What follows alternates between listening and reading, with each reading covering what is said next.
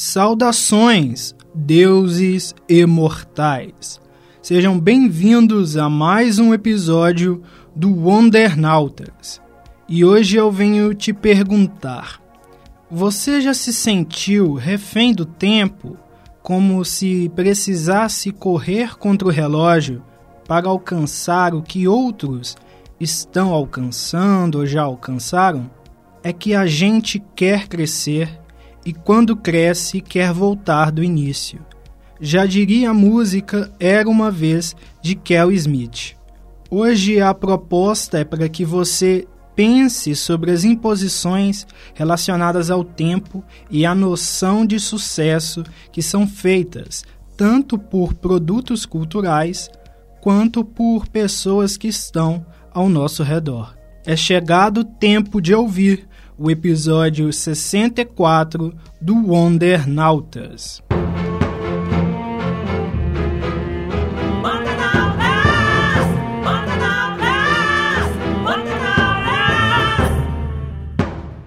Antes do episódio propriamente dito, venho te sugerir que me siga nas minhas redes sociais para conhecer bastidores do podcast, detalhes de outros projetos e um pouco mais sobre o criador que vos fala. Posso ser encontrado na página do programa no Instagram, Wondernautas, ou no meu perfil pessoal, arroba. Você também me encontra no Twitter como arroba Epifânio Maicon. No TikTok, buscarei produzir alguns conteúdos relacionados às minhas atividades no geral, que talvez possam te interessar também.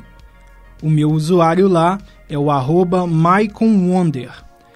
Além disso, estou iniciando a produção de um projeto de histórias ficcionais, um universo compartilhado por três fanfics individuais baseadas em algumas mecânicas do anime mangá Naruto. Esse projeto visa cruzar personagens de minha autoria, criações dos leitores e figuras conhecidas de franquias como Mobile Legends, Mortal Kombat, Marvel, DC, Bleach, Saint Seiya, Pokémon e muito mais.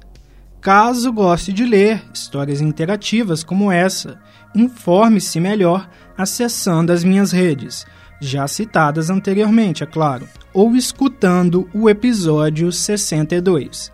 E claro, você poderá procurar por Wondernautas no Watchpad, Social Spirit e Nia Fanfiction. Sem mais delongas, vamos para o episódio de hoje.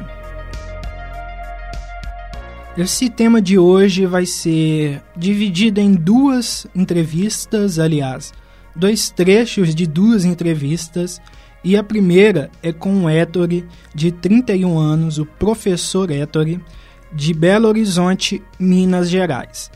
Ele vai falar um pouquinho, na verdade é uma conversa, eu insiro algumas questões ali para a gente iniciar o que a gente estava pensando em falar sobre, e aí ele responde com a visão dele e vocês poderão é, ouvir o episódio dessa entrevista na íntegra um pouquinho depois, porque como eu já tinha avisado anteriormente, esse é o último episódio do ano, eu vou tirar um tempinho de descanso e depois lá para o meio de janeiro eu volto a postar.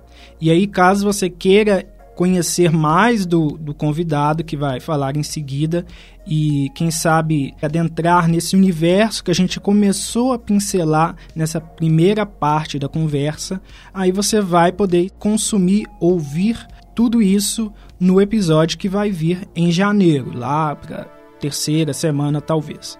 Então vamos seguindo com um pedaço que é importante é, para esse tema geral aqui, né? Um pedaço dessa conversa que eu tive com o Ettore. Dado o seu histórico, você já tem um, uma considerável experiência é, nesse viés né, de diversidade no mercado de trabalho, diversidade nesse âmbito da sociedade, nos seus vários aspectos, né, não somente no trabalho, mas nas relações familiares, na questão né, da educação e tal. E, na verdade, até antes da gente entrar no tema em si que eu preparei, ontem eu tive uma, uma conversa breve, assim, com uma prima minha que ela se formou é, há, há pouco tempo no ensino médio. E a mãe dela é professora e tal. E só que a mãe dela sempre te, impôs muita cobrança dela em relação à a, a, a, produção na escola. E o que acontece? Eu acho que já aconteceu com muita gente, a maioria das pessoas se identifica é, com aquele, aquele caso de sempre você ser a pessoa que fazem você de parâmetro de comparação com os outros na família. Ah, seu primo é, é, foi bem na escola, vai bem em tal matéria, você também tem que ser assim, a, a sua prima é mais inteligente, ela conseguiu isso e aquilo, e você também tem que conseguir, que não sei o que. Isso acontece muito com ela. É, sempre aconteceu muito de, de, da mãe dela comparar até comigo, porque eu, por exemplo, eu sempre tive muito é, é, empenho em ler, sempre gostei muito de ler, desde criança, escrevi, então eu me desenvolvi é, um pouco mais rápido do que o comum assim em certas disciplinas. E aí a minha tia sempre usava isso de parâmetro de comparação com ela. E eu pensava como que é injusto, né? Porque são realidades diferentes, são momentos diferentes. Porque eu sou de 97, eu tenho 25 anos, né? Quando eu, eu, eu me empenhei, assim, me envolvi com esse mundo da leitura, das histórias e tal, a gente não tinha tantos estímulos para nos dispersar a atenção, né?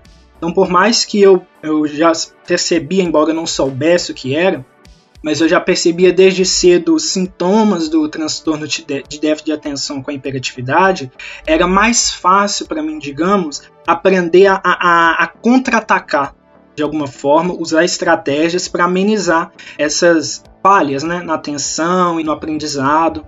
E com essa minha prima sempre foi muito mais difícil para ela, porque desde que ela está na escola, a gente já está em uma era muito digitalizada, então muita gente tem o celular. Você está ali fazendo exercício, tem WhatsApp, tem Instagram, tem TikTok, tem Facebook, tem um monte de coisa puxando a sua atenção que é mais interessante, né? Do que ficar estudando um monte de matéria que muitas das vezes não é tão legal assim, né? Vamos ser sinceros. E aí ela estava falando muito sobre as coisas que ela está pensando para a próxima etapa, né? do, do ensino dela lá para o ensino superior. E ela falou que, que ela está pensando em ir para o lado da ou da veterinária ou da nutrição. E aí a gente conversando e tal, né? Aí ela foi falou muito sobre um aspecto assim de daquilo que a gente já sabe que as pessoas às vezes pensam, ah, você tem que fazer algo por dar dinheiro e não porque você gosta necessariamente. E aí eu dando a minha opinião para ela, eu falei sinceramente, olha, é, se você fosse fazer medicina, por exemplo, uma coisa que você não gosta, né? Porque por mais que ela goste de áreas que se cruzam, a medicina em si, de uma forma geral, não é do interesse dela. E aí eu falei para ela, é, você já deve ter tido a experiência de ver turmas de medicina, por exemplo, de ver galera que faz medicina. Qual que é o maior perfil recorrente ali.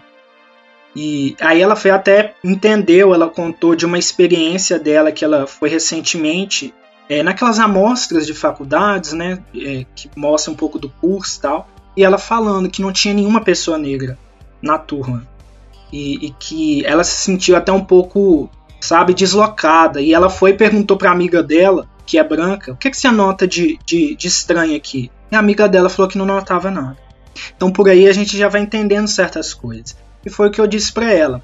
Quando você gosta e quando você deseja, você sonha muito com algo, por mais difícil que seja, a maioria, a maioria das vezes essa luta vale a pena, porque é um retorno não somente da questão financeira, mas de, é, de realização também.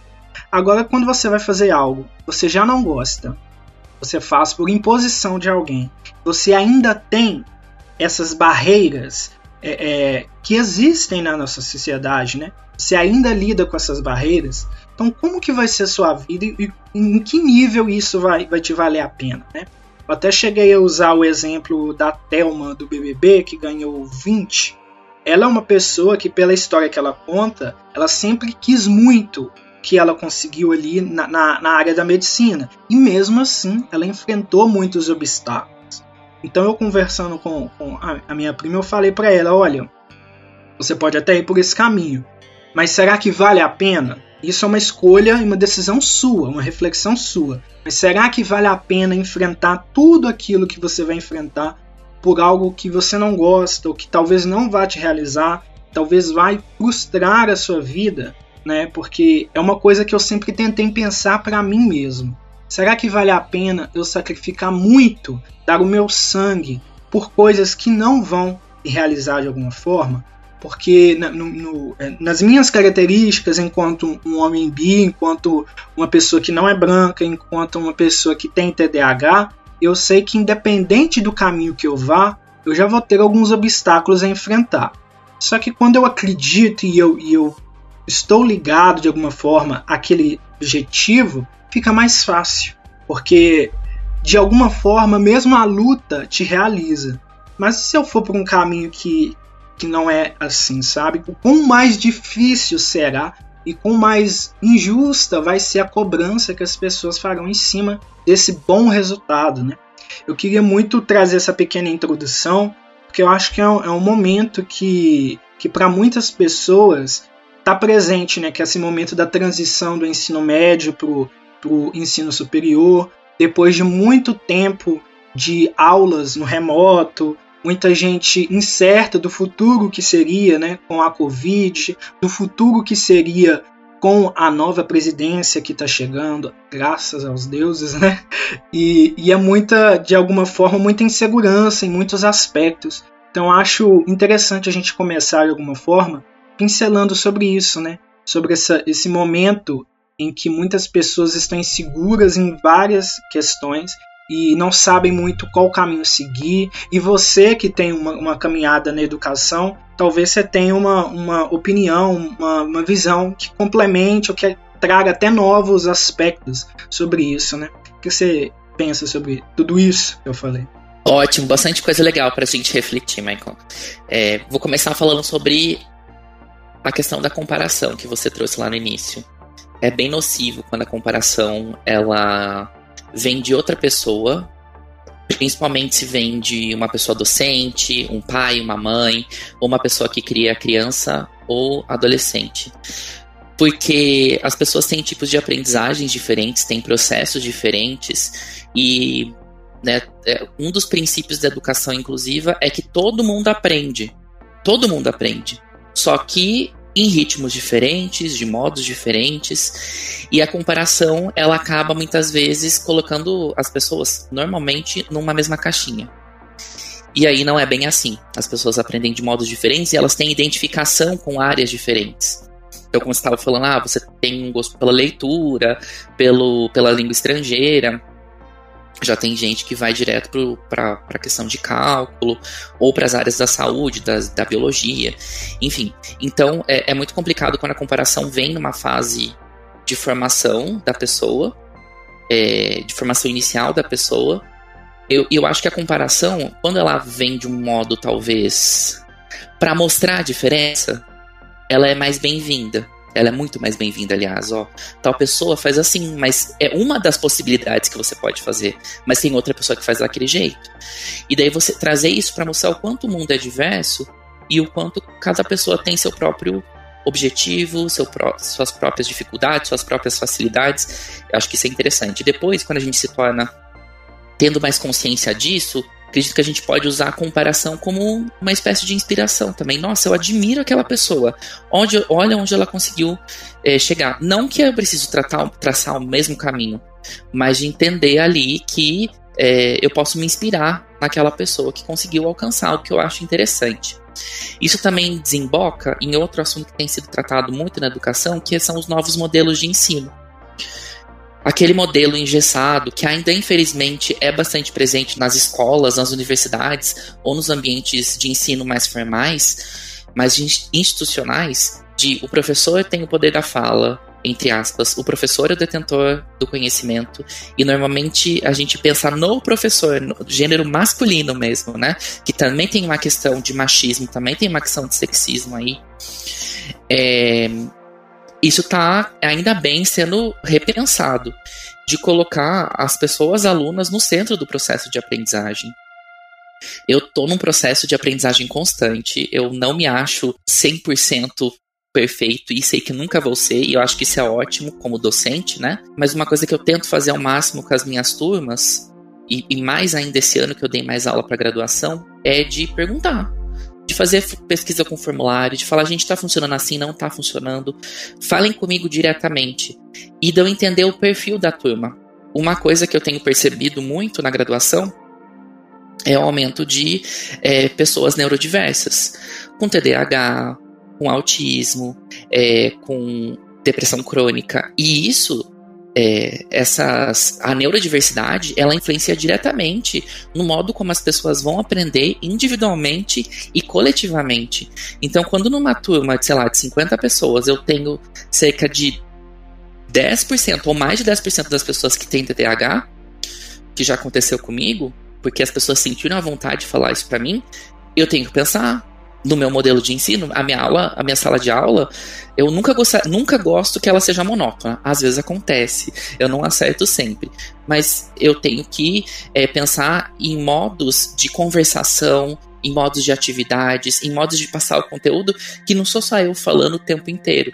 Então a gente tem agora vários tipos de atividades que olham para essa diversidade, não só da neurodiversidade, mas a diversidade de forma geral, de gênero, de sexualidade, é, de raça, de etnia, de corpo, é, de deficiência, ou pessoas com deficiência ou sem deficiência, para pensar como que a gente vai. É muito difícil é, personalizar 100% é, o ensino para cada turma ou para cada pessoa, na verdade, mas para a turma a gente consegue. Né? E eu acho que isso é uma coisa que a gente precisa avançar tanto no ensino básico quanto no ensino superior para que a sua prima, por exemplo, sinta mais à vontade com algumas coisas. E até que a gente tenha mais coragem de bancar as nossas decisões e da gente também poder pensar por meio de nós. Porque no modelo tradicional de ensino, o que acontece? Você abaixa a cabeça e diz sim.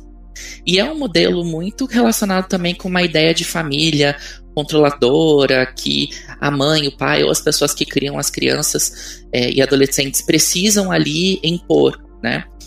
E, e a escolha da, de o que fazer pós ensino médio tem muito a ver também com isso. De você ter a possibilidade de você escolher o que, que você quer. Eu acho que de ganhar dinheiro é importante, acho que todo mundo quer ganhar dinheiro. Não estou dizendo que todo mundo quer ser viver na riqueza, não acho que é isso. Mas a gente quer ter, o, ter o nosso, a nossa grana, né? Mas, é, muitas vezes, eu amo o ensino superior. Acho lindo, eu sou professor universitário, amo estar na docência, acho que o ensino superior transforma. Mas eu acho que também existem outras, outros modos de transformação que passam para fora da, do ensino. Então, eu acho que poder entrar no ensino superior é, uma, é massa, mas nem todo mundo precisa entrar no ensino superior também. Além disso, a gente tem tantas profissões. Nossa, provavelmente daqui a 10 anos, tantas novas profissões vão surgir vão, provavelmente não, vão surgir, vão surgir, né? As pesquisas apontam isso. Então, por que, que a gente fica.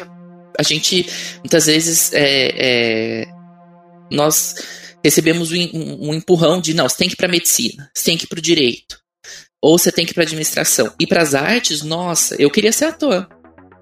O, o, o ensino médio, a infância inteira, queria fazer artes cênicas. E no último momento eu arreguei, assim, no último ano do ensino médio eu arreguei, eu tinha medo.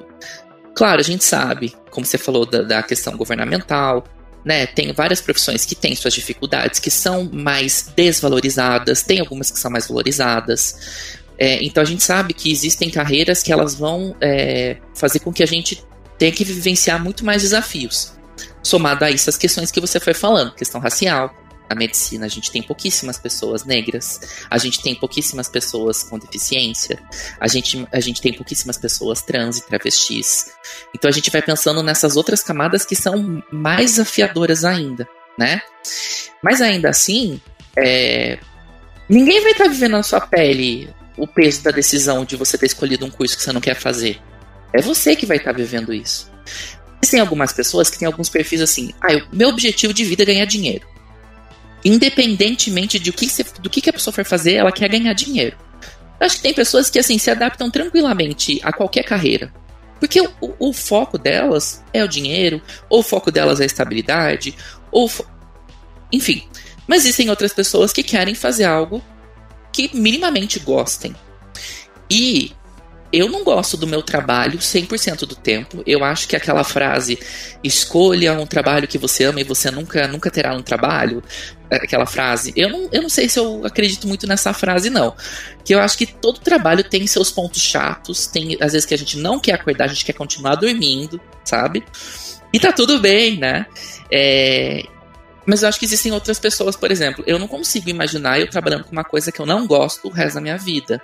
Ou até durante uma boa parte da minha vida, alguns anos da minha vida. Eu não consigo pensar nisso. Então, para mim, é importante sim. É, e eu acho que, mesmo que seja um caminho talvez mais árduo, você desenvolver um, um pensamento de: beleza, eu entendo que o mercado é desigual. Eu entendo que eu pertencendo de repente a grupos não, que não se encaixam na norma, vou ter mais dificuldades.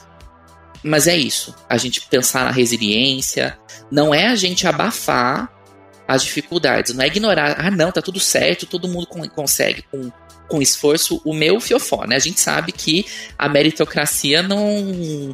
Aqui, aqui serve a meritocracia, né? Eu não acho que a gente precisa sim reconhecer é, a, as desigualdades, lutar pela igualdade, pela equidade, e ainda assim encontrar brechas de para sonhar, porque sonhar é muito importante. E sonhar e, e, alcançar, viver é melhor do que sonhar, né? Como diria Elis Regina. E outra questão também, a gente tem uma ideia de que a gente escolhe uma carreira e a gente tem que seguir com ela para sempre. Claro, talvez a gente tenha menos fôlego em um determinado período da vida, talvez a gente fique com menos fôlego de fazer mudanças radicais. Eu decidi que eu queria ser professor com a sua idade, 25, 26 anos. Com 25, 26, eu, até então eu só queria ser publicitário, redator publicitário, passei a vida inteira, a, graduação inteira pensando em ser redator publicitário. Entrei no mercado, virei social media. Depois de um tempo no mercado, quis ser professor. Falei, tá, vou pro mestrado. Dois anos de mestrado, mais quatro anos de doutorado para conseguir chegar num, numa visão do que eu almejava para mim. Mudei. E talvez eu mude um dia de novo. Talvez eu não seja prof para sempre, ainda que seja algo que eu ame. Pode ser que um dia eu mude. Então a gente também não precisa se apegar na ideia de que uma decisão vai definir todo o resto da nossa vida. Não. A nossa, a nossa vida ela pode ser. É, pode ter. A gente pode retraçar caminhos e mudar os nossos objetivos, as nossas estratégias para alcançar aquilo que a gente quer. Lembre-se, Caso você queira ouvir mais do professor Ettore, você poderá ouvir no episódio de janeiro, lá para a segunda, terceira semana, ainda não sei ao certo. Agora a gente vai continuar com a Laira, que participou do episódio anterior e que eu já tinha avisado que eu separei um pequeno trecho, o trechinho final assim da nossa conversa, que foi meio que para outros caminhos, outros lados, mas que acabou ficando interessante também. E aí eu mesclei aqui nessa mistureba para fazer meio que um tema à parte. Espero que vocês gostem. Ouçam aí. É bem justo mesmo como essa questão do envelhecimento e essa questão do matrimônio, dessas coisas todas, são sempre fatores mais pesados para a mulher do que para o homem, porque tá tudo conectado a essa coisa do que é ser homem, do que é ser mulher socialmente. Se a gente pega quais arquétipos existiam para as figuras masculinas, é, na mitologia grega, por exemplo, tinha o herói, tinha o deus conquistador, tinha o rei, tinha várias coisas diferentes. Inclusive, é impressionante, de uma forma muito negativa, o quanto os mitos das figuras masculinas tinham alguma relação de estupro, de violência, sabe, contra a mulher nas suas histórias. E, gente, pelo amor de Deus, chega a ser assustador a quantidade de narrativa de personagens masculinos é, que, que contam essas coisas. E aí a gente pega, por exemplo, Zeus e Hera, que são o rei e a rainha do Olimpo, as pessoas vilanizam a Hera é, e não vilanizam os Zeus. Eu não vejo tanta gente vilanizando os Zeus. Assim, no meu ciclo social, que eu convivo com muita gente de religiões pagãs e muita gente que consome cultura pop e tal, no meu ciclo social, a gente destrói Zeus, sabe? A gente fala o quanto essa narrativa é podre, o quanto a figura de Zeus é podre. Mas assim, na grande massa, digamos assim, as pessoas não falam de Zeus o quanto ele era podre. As pessoas falam de da o quanto ela era ciumenta, vingativa e que não sei o que. Mas o que ela tá fazendo é o que? Ela tá pistola, porque o marido dela não tem fidelidade ao matrimônio, ela é a deusa dos laços, dos compromissos, dos matrimônios, mas não somente de casamento, mas de toda aliança que você fecha. Ela simboliza essas alianças. Então ela é uma figura que valoriza muito a fidelidade. Você assumir um compromisso, você vai até o fim. Mantenha a sua palavra. Ela é uma deusa que valoriza muito isso. E Zeus não valoriza, não respeita. Então, ela passa uma situação humilhante em todas as narrativas que envolvem Zeus e Hera nessas traições, nesses abusos que ele faz com ela e com as outras mulheres, né? Até com figuras masculinas também. Zeus era assim, uma podridão. Enfim. E aí você percebe como que as pessoas vilanizam a mulher que está revoltada porque está sendo traída e não vilanizam uma figura masculina que violenta é, de forma psicológica e sexual, que, que não respeita ninguém, que acha que por causa da sua autoridade ele pode fazer o que bem entender. Então, por mais que seja um arquétipo às vezes distante da nossa realidade, né? Nossa, é um deus grego, o que, que isso tem a ver com a nossa vida prática? Tem a ver que esses modelos se repetiram na sociedade ao longo dos tempos. E hoje a gente ainda acha, lá no fundinho, muitos homens ainda acham que por ele colocar o dinheiro dentro de casa, prover o alimento, como alguns falam assim, ele pode fazer o que bem entender e que a mulher tem que aceitar. Então é muito, muito, muito complicado. Quando a gente fala disso, a gente fala de muita coisa, né? Não somente a questão de envelhecer. Minha avó trabalhou por anos limpando, limpando, limpando. Minha avó com um posto de saúde e a minha mãe casas. Agora que minha mãe tá, assim, ela é agente de saúde agora, mas ela ainda tem esse, essa linha de raciocínio. Ela pensa que, ela fala pra mim, Clara, quando você arranjar um trabalho fixo, eu vou largar meu emprego. Com essa justificativa que eu falei anteriormente. Agora ela entra tendo um, contraponto, porque ela espera que eu tenha meu emprego e saber. E ao mesmo tempo ela fala que o lugar de mulher dentro de casa, cuidando das coisas, sei lá. Eu achei contraditório da parte dela, mas tá bom. É uma questão cultural e social. Isso não surgiu da noite pro dia. As pessoas foram criadas e construídas é, em um momento, em, em, sabe, uma grande cultura ali, é, que dizia que esse era o papel do homem, esse era o papel da mulher. Você não desconstrói isso simplesmente chegando com o manifesto feminista e falando assim, olha aqui, ó, você tem outras opções que não sei o que. Não, você não resolve assim, né? A gente tem que ir desconstruindo aos poucos essas ideias que as pessoas têm e que fazem mal para elas, porque são ideias que não vêm delas, são ideias que vêm de um sistema maior e tá muito satisfeito é, em dizer qual é o papel de cada um. Inclusive tem gente que se você chegar falando em feminismo ela vai ser chata. Eu acho que eu falei a palavra errada, mas enfim. Ela não vai querer te escutar. Essa é a questão. Porque tem gente que tem uma visão muito distorcida do feminismo. Tem gente que fala que ah, o feminismo é contraditório. Tem vertentes.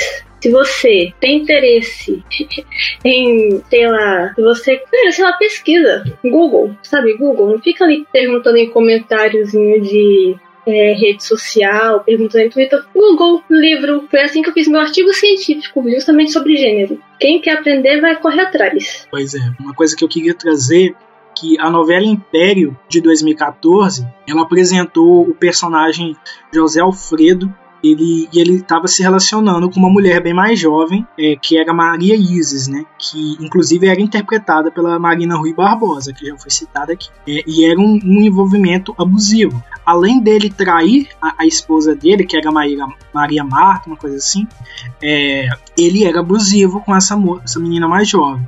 E aí, na, na, primeira exibição da novela, eu, eu não, não acompanhei nem a primeira nem a segunda, mas eu, eu vi a comoção das pessoas em ambos. E na primeira exibição existiu uma forte comoção popular, grande parte feminina, infelizmente, pelo caráter, digamos assim, sexy que elas atribuíam ao personagem e ao intérprete, o Alexandre Nero, que atualmente está com 52 anos, né? E, e aí eu fico Acho que é importante a gente falar sobre isso. E eu te questiono assim, por que que na sua percepção essa característica de ser bonito, bonita, atraente, etc, ser desejável e enfim, essa característica é bem mais duradoura para os homens do que para as mulheres? Uma resposta é óbvia, né? Machismo, é sexismo, é misoginia, tem mais. Inclusive, eu quero ressaltar aqui uma novela que eu não vou lembrar o nome, mas eu acho que foi o Cauã Raymond que se relacionava com uma mulher mais velha. E pegavam muito no pé dele, a família dele dizia, nossa, você vai se relacionar e casar com essa mulher, você vai adotar filho com essa mulher, ao invés de arranjar um moço mais novo e ter o filho de verdade, entre muitas aspas, como se filho adotivo não fosse filho de verdade. E a gente volta nessa coisa do envelhecimento, que é o grande tema, né, da nossa discussão o quanto que é, é, muita gente adota criança, eu acho que o fato de você adotar já é muito legal. Porque você acho que você está fazendo um bem para uma vida que já existe, ao invés de planejar uma outra. É, enfim, eu acho que é muito legal, mas tem, tem nuances. Porque tem gente que vai adotar só essas crianças bem pequenas e nesses padrões que a gente coloca. E aí você tá adotando por quê? Você quer ter um filho ou você quer ter uma boneca? Você quer ter um filho ou você quer ter um troféu, algo para você exibir para as pessoas? As pessoas parecem que têm esse receio.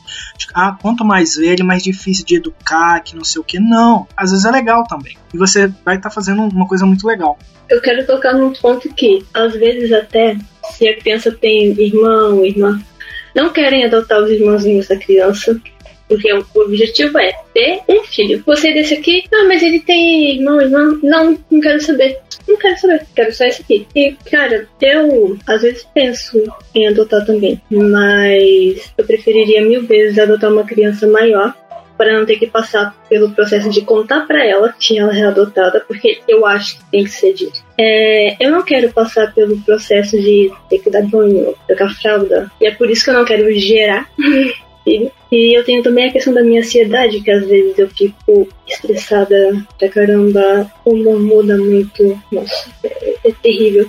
Eu acho que a criança não merece passar por uma situação dessa, né? Pra que meter a criança pra, por uma coisa dessa? Faz sentido. E às vezes a pessoa só quer envelhecer, como, como a atriz que você exemplificou, só quer envelhecer do jeito dela, no canto dela, com as coisas dela, e não quer ter um filho, não, não, quer, não tem essa coisa de descendente. Eu acho que muitas das vezes também, acho que muitas das vezes não, é, quase sempre a, a, as pessoas têm essa coisa de ah, filho biológico é melhor, porque parece que quer perpetuar a espécie, sabe? Como se fosse importante passar, passar alguma coisa sua mais adiante. Mas que bobagem eu acho isso porque você acha que é mais importante passar seu sangue adiante do que um legado de conhecimento, ou de inspiração, ou de motivação. Que coisa boba. Por exemplo, a minha mãe, ela faleceu, eu tinha 18 anos, faleceu de câncer em 18 anos eu aprendi tanto com ela que até hoje as coisas que ela. E não era coisa tipo assim, ela chegar e falar assim: olha, matemática é assim, geografia é assim, português é assim. Não, não era isso. É ensinamento prático de vida, de inspiração, sabe? Ela me ensinou tanto em 18 anos que eu, com 25, eu sinto os reflexos disso até hoje. Eu me inspiro por ela até hoje, mesmo já tendo anos que ela já partiu, sabe? É esse o tipo de, de, de legado legado que eu quero deixar para um filho meu se eu tiver um filho. Não é uma coisa de sangue. Sangue é irrelevante. O que isso? Que diferença faz, sabe? O sangue só vai fazer diferença quando você for doar sangue. Fora isso, eu acho que não vai fazer diferença nenhuma. Então, o mais importante na minha percepção é o legado que você deixa e que você constrói com a sua velhice, né? A minha mãe, ela morreu com, com 48 anos e ela era muito vaidosa, sabe? É, e, e, ela tinha um, ela tinha um certo receio sim, de envelhecer, não vou negar. Mas ao mesmo tempo, ela fazia tanta coisa, ela era, e, sabe, as pessoas admiravam tanto ela que o pouco tempo que ela passou na Terra, acho que já valeu uma vida de até os 80, 90 anos, de tanta coisa que ela fez e de tanto que ela fez pelos outros também. Então, eu penso que eu quero ter esse tipo de vida, sabe? Se for para morrer jovem ou mais velho, tanto faz. Mas eu quero fazer o que eu posso posso fazer, deixar um legado, inspirar alguém. Se eu inspirar uma pessoa, eu já estou satisfeito, então eu já posso partir. Eu penso dessa forma. Eu acho que talvez as pessoas deveriam se preocupar mais com essa coisa de inspirar e de deixar um legado, um conhecimento, alguma coisa assim, do que se importar com descendência, com sangue, com essas bobagens. Isso para mim é coisa de família real boba, besteira. Para mim é besteira. Mas enfim. É, você citou sobre a pessoa querer ter filho ou querer um troféu. Você quer ter filho ou ter alguém para cuidar de você na velhice? Porque eu escutei muito isso. Ai, nossa, você não quer ser mãe, quem é que vai cuidar de você quando você ficar velho? É, tem a coisa de sair do sedentarismo, né? Eu sou sedentária, sim, sou bem sedentária, não vou negar, mas minha vontade é envelhecer tal qual University envelheceu. Não digo sem ruga, essas coisas, até porque esteticista, tá, gente? Esteticista. Mas.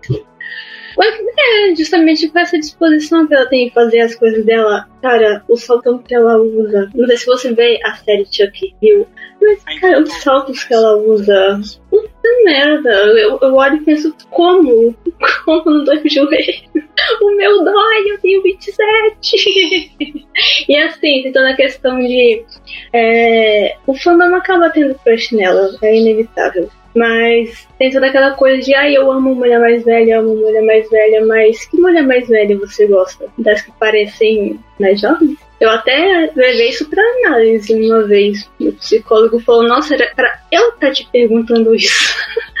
Mas é essa, né? A questão. Você gosta de mulher mais velha pela experiência dela ou, sei lá, porque ela tem a experiência e não tem a aparência de uma pessoa mais velha?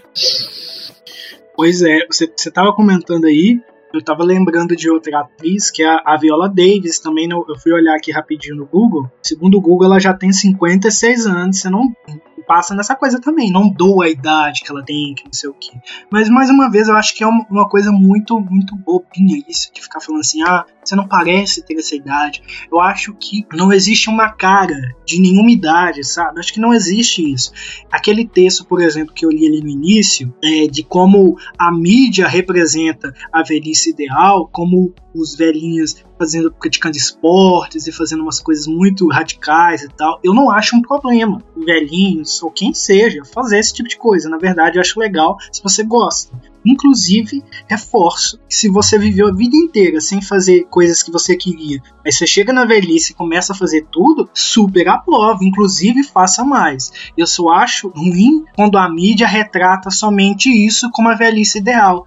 A senhorinha de 90 anos que tá ali sentada na porta de casa fazendo crochê e comentando a vida dos outros pra amiga dela, se ela estiver comentando de uma forma assim, não venenosa demais, eu acho que tá ok, sabe? Não tá destruindo vidas, não tá acabando com a reputação de ninguém, tá só fazendo uns comentáriozinhos inocentes. Direito dela, é a velhice que ela escolheu, deixa ela ser feliz com o crochê, com a fofoquinha dela, o cafezinho, sabe? Isso também é válido. Não precisa a pessoa estar tá fazendo esportes malucos, pulando de paraquedas, fazendo musculação, sabe? Tendo mais, mais massa magra que muito jovem por aí. Não necessariamente. Eu acho que cada um escolhe o seu caminho. E eu acho que é isso, né? A velhice ideal é a velhice em que você está bem, é, é, de alguma forma. Às vezes você não tem saúde, mas você está bem mentalmente, você está satisfeito com a vida que você trilhou. Eu acho que o mais desesperador é você chegar é, é, na velhice e pensar: eu não fiz o que eu queria, eu não tive a vida que eu queria, eu vivi a vida de outra pessoa. Isso que me dá medo, sabe? Eu acho que eu não tenho medo de morrer, eu não tenho medo de, de, de, de ficar velho, eu não tenho medo dessas coisas. Eu tenho medo de chegar no fim da vida e não ter feito as coisas que eu fiz, que eu queria fazer, que eu busquei, sabe? Não, não, não realizei a, a, os meus interesses pessoais. Não é nem coisa tipo assim, ah, eu não comprei uma casa, não comprei um carro, não é isso. Mas é de viver uma vida que não era que eu queria. Porque talvez eu tomei um outro rumo, de tanto que falavam no meu vida, eu tomei um outro rumo sabe? Coisas do tipo, é, você quer cursar um determinado curso, mas aí falam que você não vai ganhar dinheiro com aquilo, tanto falam que você escolhe outro e você cria uma carreira e vive uma vida inteira fazendo algo que você não gosta, só pelo dinheiro. Você chega no fim da sua vida, você vai fazer o que com esse dinheiro? Usar de fralda? Gente, pelo amor de Deus, sabe? No fim das contas, fazendo rir aí, né? No fim das contas, o dinheiro vai ficar, mas o legado que você construiu, ou sei lá, é, é, depende muito também das crenças que as pessoas têm, né? Eu acredito que a vida não termina com a morte física, mas isso aí é um outro assunto. Eu penso que o legado que você deixa, a vida que você trilhou até aquele ponto, importa muito mais do que o capital que você acumulou. Porque chega em algum momento que não tem, você não tem mais o que fazer com o dinheiro. Eu acho que é, as experiências que são geradas pelo dinheiro é que valem mais do que o dinheiro em si, quando você tem na conta, sabe? Não adianta nada você tá com o colchão debaixo da cama cheio de nota de 100 reais e, e, não tá vivendo as coisas, tá ali, ó, desesperado, só querendo pagar a conta, só vivendo por boleto, enfim, sabe? É muito, sabe? Para mim, a velhice ideal é isso, é você chegar num ponto em que você realizou o que você queria e você construiu o que você queria, que é você é quem você queria ser. E, e no geral é isso, eu acho que é, tem muitas questões que dá pra gente até estender mais, né? Mas aí eu, eu ia te ocupar demais. Mas eu acho legal tudo que a gente. Eu achei legal tudo que a gente trouxe. Eu acho importante que, caso o ouvinte tenha essa percepção, né? De refletir sobre tudo isso. Qual velhice você está construindo para o seu futuro? Qual vida você está vivendo agora que vai te levar para esse resultado ou para essa estimativa que você quer, né? Eu acho que é muito ruim quando você cria planos metódicos demais, tipo assim, ó, no, em tal, tal idade eu quero ter isso. Eu acho isso ruim, mas eu acho importante você saber quem você é, que você quer conquistar e quem você quer ser ali no, no fim da sua vida, sabe? Porque eu acho isso muito mais importante do que é, ter bens materiais ou, que, ou do que estar tá casado, ter filho, não ter filho. Eu acho isso muito mais importante. E é isso. É, te passar para as palavras finais, caso você queira comentar mais alguma coisa, falar de algo, é, reclamar de alguma coisa relacionada a esse tema, esteja aberta para isso. Então, eu passei muito por isso também de. Eu mal saí do ensino médio e já estavam me perguntando que faculdade você vai fazer. E era todo mundo, todo mundo. Ah, faz administração porque dá dinheiro, faz tal coisa porque dá dinheiro, não sei o que, porque dá dinheiro. Eu nunca me dei bem em matemática. Imagina eu fazendo administração, os cálculos piores, mais difíceis do que do ensino médio. Não ia dar certo, né? Eu ia ferrar com a minha cabeça inteira, o que eu acho que não vale a pena, o que pedagogia já fez, mesmo não tendo tanta matemática, mas já fez por causa da cobrança e tudo mais, aquela coisa toda. Quem faz faculdade sabe, fez, sabe como é. E não que na escola não tenha, nossa, como tem, escolher a profissão, socorro. Como se a gente só pudesse ter uma profissão, né? A gente não precisa ter só uma profissão. Eu tô aqui com minha pedagogia, quero exercer, não. Eu tô correndo atrás de ganhar dinheiro com, com o que eu gosto de fazer, que é o YouTube, rede social tal. E eu entendo o convite, o seu convite para esse podcast como um avanço para mim, uma oportunidade muito grande para mim. Ah, eu fico feliz com isso. Eu acho que foi uma conversa legal. E, e como eu tinha comentado com você, né? É, a, a personagem da Fiona ali era, era uma pontinha para a gente trazer toda uma discussão, né? porque no fim das contas todas as coisas ruins que ela fez é, não, é, não são justificáveis, mas a gente entende o que motivou, né? Porque é um receio que infelizmente é real e que é, é muito danoso, principalmente para as mulheres. É danoso para as pessoas no geral, mas principalmente para as mulheres. Né? Eu acho que é importante a gente combater essas cobranças, essas, essas coisas né, que estão aí enraizadas na nossa sociedade e que estão ditando a vida das pessoas. A gente precisa se libertar dessas amarras, sabe? Acho que a gente tem que ter o direito de aproveitar a nossa vida, de viver o que a gente quer. É, é, fora dessas cobranças e fora desses receios. Né? Você quer comentar um pouco mais sobre o seu YouTube, pro pessoal, o seu canal, para o pessoal te acessar, saber como você trabalha, do que que você fala. Como eu disse no começo, eu tenho o canal Rainha de Rino Nenhum e o Aira Reis. É, eu falo de tudo um pouco, eu leio poema, eu faço review de American Horror Stories, eu falo de American Horror Story e é basicamente isso. Se tiver alguma outra coisa, eu me esqueci. eu falo de muita coisa lá. Uma revista de variedade, só que no YouTube. tipo isso? É, isso. Ah, mas então é legal. Então, mais uma vez, eu te agradeço por participar do, do episódio. Obrigada a você. Eu quis fazer esse episódio pensando muito enquanto o tempo às vezes parece ser cruel conosco, né? Mas não é nem exatamente o tempo, são as imposições que nos colocamos e que as pessoas colocam para nós diante do tempo e do quanto vai avançando Muitas das vezes a gente é comparado com outras pessoas, muitas das vezes a gente acredita no ideal de vida perfeita que nos é passado pelo Instagram ou por determinados filmes e a gente acaba meio que ficando desconexo da realidade que de fato existe para a grande maioria das pessoas. Um ponto que eu acho muito comum que a gente acabou não citando tanto é, nesse episódio de hoje, mas eu acho importante citar agora, são filmes de comédia romântica, por exemplo. Eu acho que é um excelente ponto para a gente entender isso aqui. O quanto filmes de comédia romântica é, romantizam diversas questões e diversos aspectos que de fato não são tão assim na vida real. Claro que é uma ficção, não precisa se ater a uma realidade concreta.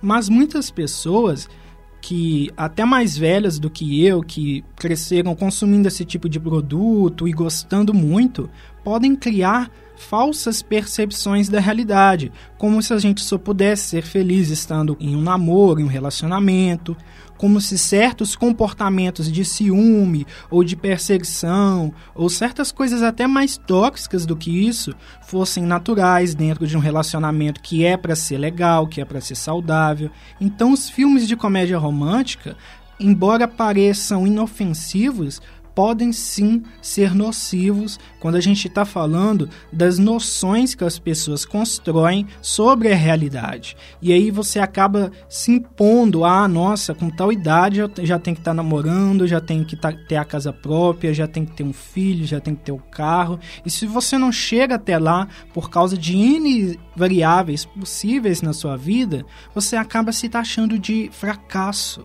E não é isso que a vida tem de ser, né?